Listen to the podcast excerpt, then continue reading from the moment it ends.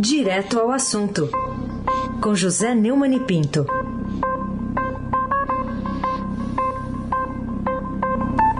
Oi, Neumani, bom dia. Bom dia, Raíssen Abaque, Carolina Ercolim. Dia. Almirante Nelson e o seu pedalinho.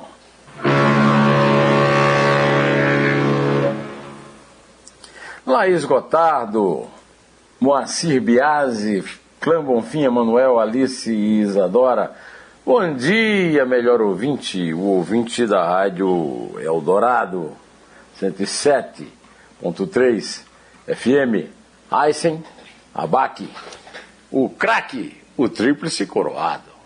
Então vamos começar falando da sabatina lá no Senado, que depois de seis horas aprovou na CCJ e, com mais que isso, confirmou no plenário depois a recondução do Augusto Aras para mais dois anos à frente da PGR. O que, que você diz dessa sabatina de terça?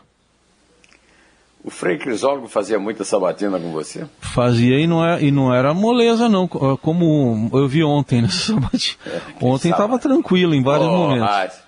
Que sabatina! Aquilo é lá sabatina. Aliás, não se podia esperar outra coisa, é sempre assim. Na aprovação. O Senado aprova é, ajoelhado, beijando os pés, todo mundo que o governo federal manda para lá. É, e foi o que aconteceu ontem com a recondução do Procurador-Geral da República, Augusto Aras, para mais dois anos, é, dirigindo o Ministério Público Federal, né, na indicação do Jair Bolsonaro passou pelo plenário por um placar de 55 votos favoráveis, 10 contrários e uma abstenção. É, Cumpriu-se a Constituição, mas não se cumpriu o sentido que a Constituição quer dar à sabatina. A sabatina quer dar a necessária cobrança que o Senado tem que fazer das exigências né, de conhecimento jurídico, de lisura pessoal.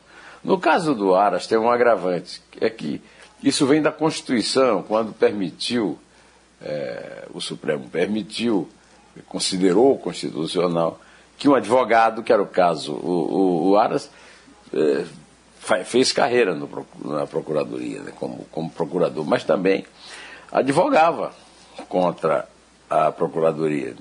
Era dublê, era dublê e ao mesmo tempo servia dois senhores. Né? A exceção dos senadores que fizeram as perguntas mais duras, né? caso de Fabiano Contarato, Alessandro Vieira e Oriovisto Guimarães, foi uma, um banho lá o parecer do Eduardo Braga, que é colega deles lá na, na CPI da Covid, e que ganhou na Comissão de Constituição e Justiça por 21 a 6. Né?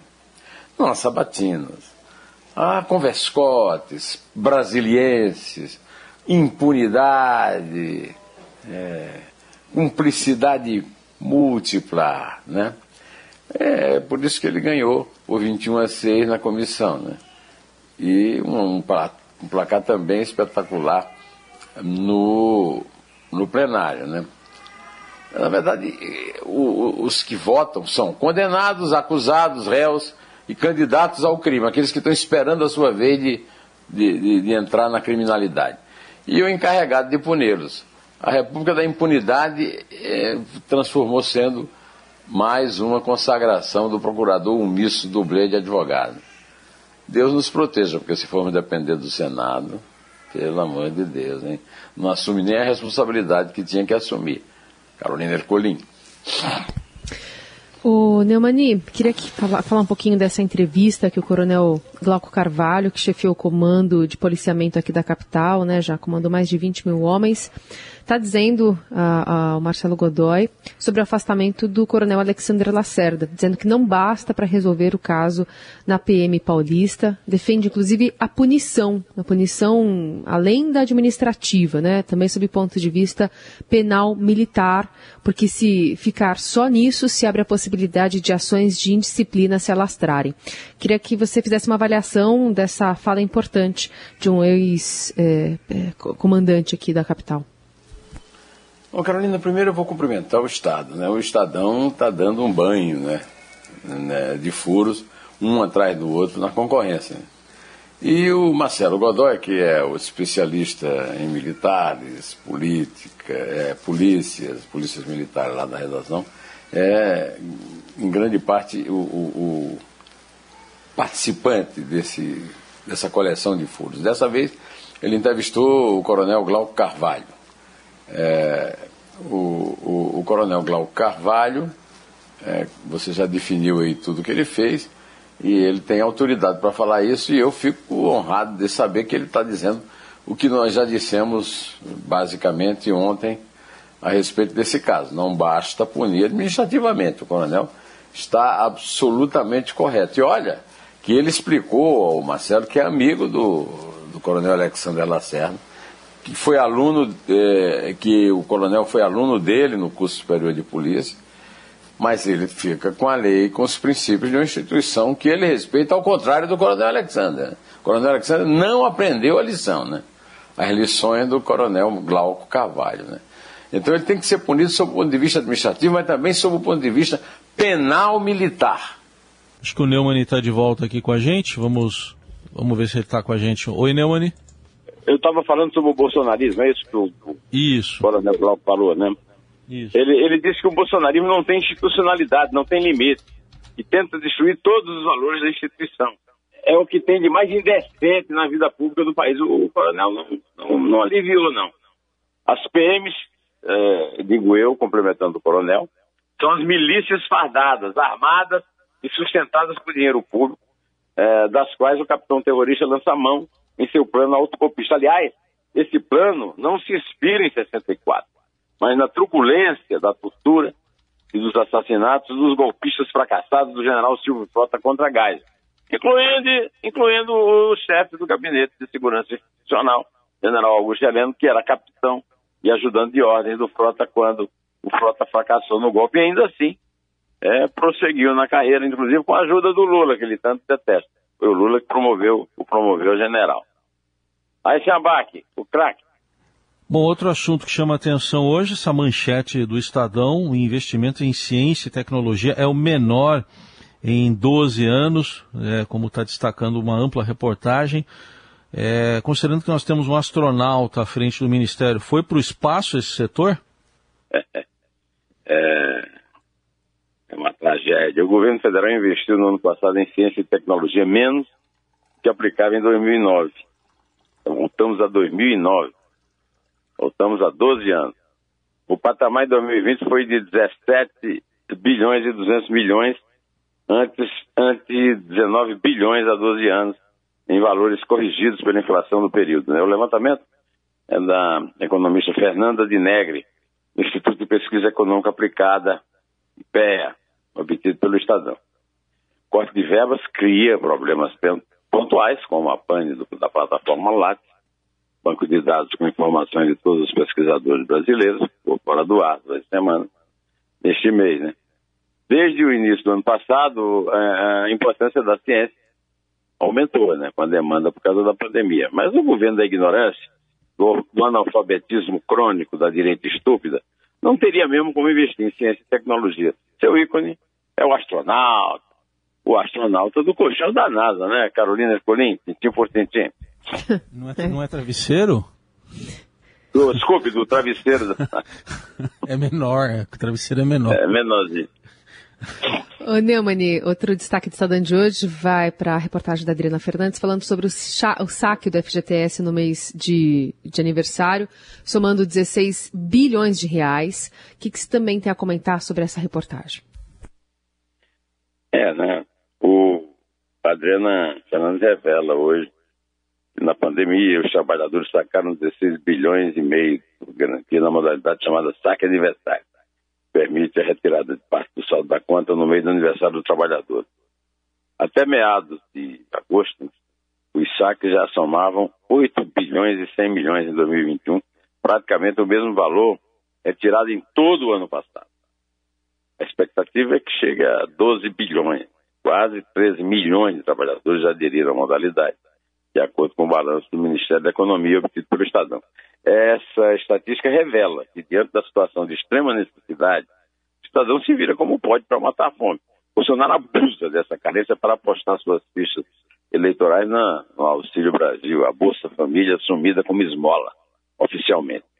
Mas, doutor, uma esmola para um homem em questão, ou lhe mata de vergonha, ou vestiu o cidadão, já cantava Zé Dantas, parceiro de Luiz Gonzaga, Heisenbach, o craque. Muito bem. Outro assunto aqui para a gente destacar também, Neumani, a Polícia Federal vigia o Steve Bannon, né, o guru trampista, por uma crítica que ele fez à urna eletrônica no Brasil. O que, que você diz sobre esse ideólogo de direita americana que está de olho aqui no nosso sistema eleitoral? Ele está em desgraça, inclusive com o Trump, não apenas nos democratas, mas também com o Trump. Né? Mas ele tem atacado instituições brasileiras e questionado a lisura do sistema eleitoral no país. É, e a Polícia Federal está de olho nele. Né? Olha, uma apuração apura uma, uma, apuração das organizações criminosas digitais, o CITA, né? E a outra é o chamado inquérito das fake news. Tem como foco a fabricação e financiamento de informações contra os adversários de Jair Bolsonaro. E ainda o inquérito administrativo da Justiça Eleitoral, a partir, aberto a partir da live em que o presidente espalhou versões falsas sobre urnas eletrônicas e as eleições de 2018. O trumpismo é o irmão mais rico dos bolsonaristas. Isso não quer dizer que venha a ser o mais esclarecido. Mas não entendo a investigação do Bena. Em, em vez de concentrar em seus puxa-sacos brasileiros da família presidencial, ah, acho que é uma, a Polícia Federal teria mais o que fazer, né? Carolina Ercolim, tintim por tintim. Bom, vamos também falar sobre a CPI. Afinal de contas, o nome de Ricardo Barros, de novo, surgiu lá na comissão, né, Neumann? Ricardo Barros é o Ai Jesus, como se dizia no tempo em que você ainda nem era adolescente. Viu? Esse é do tempo, talvez, do Heisen. No meu, certamente. Né? É, ontem foi depor lá na CPI um cara chamado Emanuel Cattori, que é o sócio da farmacêutica. Belcha. É interessante que cada vez que aparece um novo amigo do, do Ricardo Barros. Esse, por exemplo, foi reconhecido como amigo, não foi negado, como o Pedro fez três vezes com Jesus. Né? É lá de, de Maringá, terra em que o Ricardo Barros foi prefeito, ocasião em que eu o conheci. Agora, ele disse que é amigo do, do Ricardo Barros, mas não houve influência do, dele nas negociações de vacinas com o Ministério da Saúde. Não, não influência nenhuma. Só apresentou o ministro. Coisa assim, coisa comum, por exemplo. Eu tenho um amigo de infância que é, foi cliente do ministro, mas ele nunca me apresentou um ministro. Eu também não tinha vacina para vender, né? Ah, o Ricardo Barros é o dono do Ministério da Saúde. Mas não vai ser em depoimentos que a CPI vai encontrar as provas. Dele ou dos amigos.